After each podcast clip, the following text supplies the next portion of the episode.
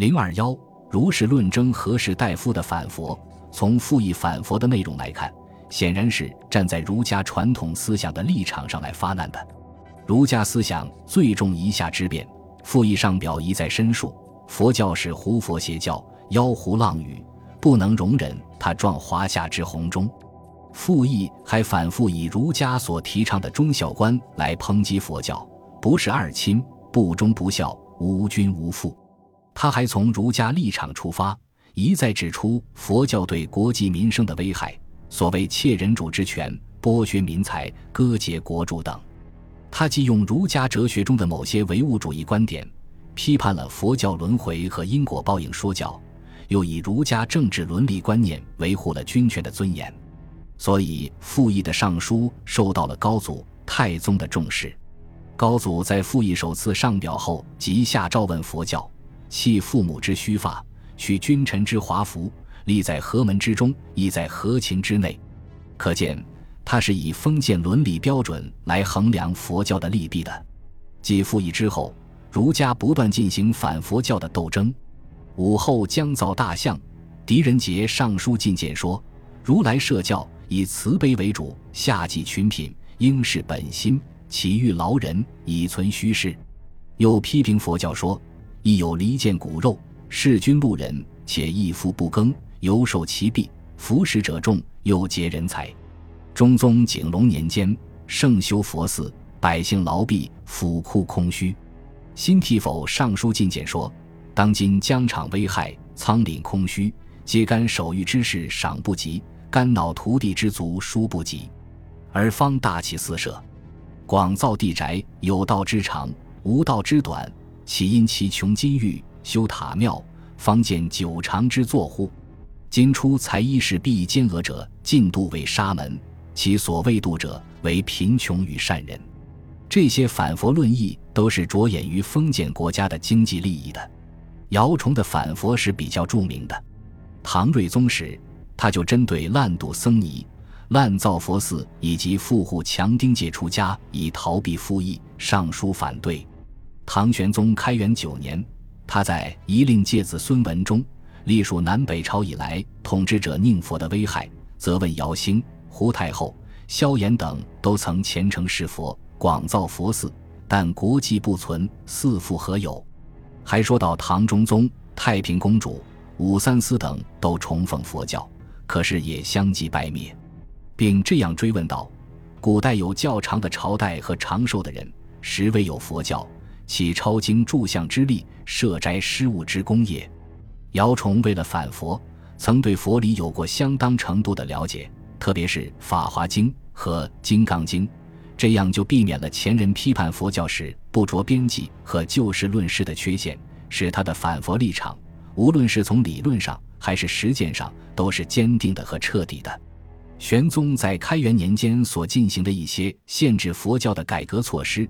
受姚崇影响不小，唐后期文人士大夫反佛的论议也很多，如杨炎、张浩、高颖、常衮、李叔明、彭衍、裴伯言、李敖、李炎、舒元褒、崔礼、李德裕、李卫、刘允章等人，或对佛教本身加以反对，或对统治者大做佛事提出批评。反佛态度最坚决、影响最大的是韩愈反佛。韩愈是唐代反佛的坚定斗士，他站在传统儒家的立场上，从维护封建统治的目的出发，发动了反佛斗争。他继承了前人反佛的传统观点，从复国论、夷夏论和封建的伦理道德观出发来反对佛教。元道和《见迎佛古表》是他反佛的代表作。元和十三年。唐宪宗遣中使至法门寺迎佛骨入晋中，供奉三日，而后送交京城佛寺轮流供奉。韩愈上见迎佛骨表指出，中国上古未尝有佛法，佛本夷狄之人，不合先王之道，崇佛伤风败俗，并使民众弃其生业，佛法不灵，是佛求富，乃更得祸。所以请求将佛骨付之有司，投诸水火。永绝根本，断天下之疑，绝后代之祸。他还引证了大量史实，证明凡是敬佛的皇帝寿命都不长，因而触怒了宪宗，被贬为潮州司马。但他并没有因此而放弃自己的反佛主张，后来又写了论文《原道》，进一步阐发他的思想。在《原道》中，韩愈从儒家的正统观念出发，痛斥佛教徒服食寄生，不是生产，对国计民生有害，指责佛教为夷狄之物，欲举夷狄之法，而加之先王之教之上，几何其不虚而为夷也？大有沦为夷狄之感。批判佛教弃而君臣，去而父子。进而相生相养之道，以求其所谓清净寂灭者，违背了君臣父子的封建伦理道德，妨碍了世俗的封建统治秩序，因而主张强行予以取缔，人其人，火其书，炉其居，并用儒家学说对人民进行教化。今后不许度人为僧尼，不许创立新的寺院。为了反佛，韩愈还运用和改造了儒家经典《礼记》。大学篇的理论来与佛道理论相抗衡。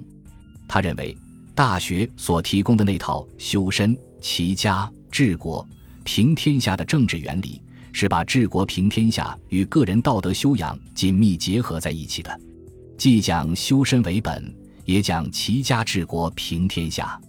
而且，治国平天下就是道德修养自我完善的体现。因此，他说。古之所谓正心而诚意者，将以有为也。可是佛道的宗教修养却要求人们顿时无为，这既不符合先王之道，也违背君臣父子伦常，这对维护封建制度是十分不利的。为了与佛教传法世系的法统论相对抗，韩愈还杜撰了一套从尧、舜、禹、汤、文、武、周公至孔。孟的道统传授谱系，但从孟子之后，道统就中断了。他以孔孟道统的继承人自居，力图恢复和发扬儒家思想，加强儒学的统治地位。韩愈道统说的中心思想，就是要着重阐发儒家的仁义道德，要人们遵行封建的纲常秩序。他认为佛道之所以错误，就在于违背了仁义道德，抛弃了君臣父子的封建伦常。走上了不要天下国家、毁灭封建伦理纲常的道路。韩愈看到当时佛道盛行、儒学不景气的现状，因而鼓吹扶植儒学，强化他的地位，这是很有战略眼光的举动。韩愈的理论对程朱理学产生了重大影响，成为宋明理学的先驱。韩愈的反佛主张没有受到佛教界的回击，却在好友柳宗元那里引起了反响。柳宗元是赞佛的，因此还曾受到韩愈的批评。他不同意韩愈对佛教的评论，他认为韩愈所批评的佛教僧侣削发纹身、不结婚、不是劳动生产等现象，都是佛教的迹及行迹外在的表现，这是他本人也不同意的。但韩愈因愤其外而移其中，即抛弃了佛教的内在思想，而这种思想却是和儒家经典义。《论语》的精神相吻合的，因而是应当肯定的。柳宗元还特别赞扬佛教的道德观念，说：“今先世之道，盖本于孝敬，而后积以重德，归于空无。”在他看来，佛教重孝敬，有助于教化，和《易》《论语》一样，都能有以佐事。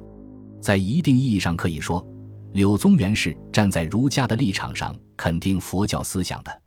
韩愈则是站在儒家立场上反对佛教的。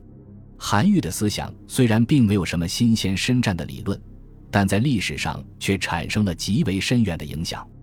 从韩愈以后，佛教在儒家的挑战面前更是节节败退，妥协退让的色彩越来越浓。本集播放完毕，感谢您的收听，喜欢请订阅加关注，主页有更多精彩内容。